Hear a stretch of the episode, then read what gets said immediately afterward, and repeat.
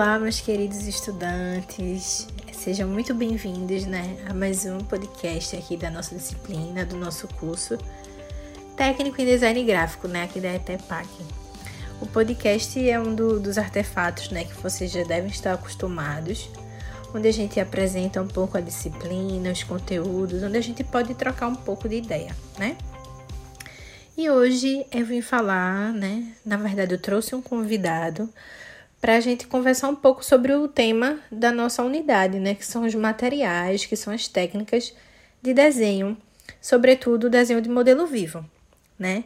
Então, para a gente entender um pouco do que é o desenho de modelo vivo, da importância dos materiais, né? Como cada material se comporta é, para diferentes técnicas, eu trouxe um convidado super especial que trabalha já há bastante tempo com desenho de modelo vivo que é Aleixo, né? Então, Aleixo vai contar um pouco pra gente sobre essa trajetória dele dentro do desenho do modelo vivo. Oi, meu nome é Aleixo, eu sou artista visual, sou natural de Recife, mas moro em João Pessoa. É, eu vou falar um pouco do meu trabalho com desenho de modelo vivo. Então, eu trabalho com desenho de modelo vivo vai fazer uns oito anos, que eu comecei desde quando eu cursava artes visuais no IFPE de Olinda. E desde então eu venho desenvolvendo esse, esse trabalho, essa pesquisa com modelo vivo, trabalhando da forma de explorar outras formas de desenho, de representação do corpo, que não seja de uma forma é, realista, como é no desenho clássico. Eu trabalho muito explorando a mancha, é, usando suporte como aquarela, giz pastel, pastel oleoso, é, o próprio carvão. E meio que desconstruindo essa questão de que para você saber desenhar, você tem que fazer um desenho extremamente realista, clássico, senão você não sabe desenhar. Então eu trabalho de, de outra forma.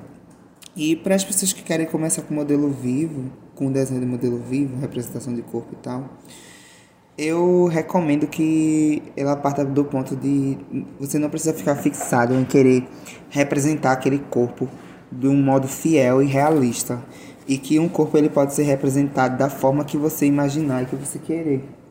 Pode ser como é, distorcido por manchas ou por linhas, é, da forma que você imaginar, sabe? Você vai estar tá desenhando, até porque todo mundo é capaz de desenhar, né? Que é, eu acho que é a primeira representação artística que nós, enquanto seres humanos, conseguimos desenvolver desde a época da, das cavernas, quando a gente desenhava nas cavernas, coisas do nosso cotidiano. Então, assim, desenho não é dom, desenho é praticamente é prática, é técnica, não tem essa coisa de você nascer com dom de desenhar.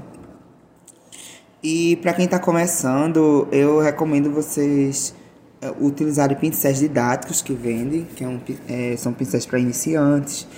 Você que quer fugir da mancha, utilizar o pincel mais deitado no meu caso, tipo, se eu, se, se eu quero um desenho que tenha aparência mais aquarelável, é, eu tendo a aguar mais o pincel, molhar mais o pincel. Se você quer uma coisa, um, um, uma estética mais seca, você molha menos o pincel. É, eu recomendo a aquarela de pastilha para quem está iniciando. É uma aquarela que ela dura mais, você encontra em qualquer loja de arte. Porém, se você, é como eu falei, se você quer um, que ela tenha mais aspecto de aquarela, você vai ter que molhar mais o, a cerda do pincel.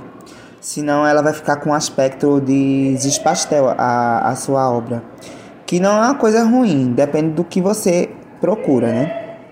Mas também tem a aquarela líquida, que você ela é líquida, você vai molhar o pincel e vai passar nela, e tipo assim, você não precisa molhar tanto o pincel, mas é uma aquarela que ela não dura tanto, ela não rende tanto. E sobre papel, escolher uma gramatura 220. Você pode começar também com um papel já umedecido, é, molhando o papel, depois colocando ele em cima de um pano para tirar um pouco do excesso da água e aplicando a aquarela sobre o papel. Ou fazer do modo mais tradicional, né? Que é, em vez de molhar o papel, você molhar o pincel. E é isso, se jogar assim se, e se desprender da, da linha, sabe? Da forma realista, é, trabalhar as manchas. E é, um pouco sobre isso o meu trabalho, sabe? Sobre modelo vivo. Eu espero que vocês tenham gostado. Obrigado. Então é isso, gente. É, Aleixo deixou muitas dicas, né, que são super importantes, principalmente para quem tem desejo de iniciar, né, um pouco os estudos na, nessa área do desenho do modelo vivo. Então a gente se encontra muito em breve e até mais. Tchau, tchau.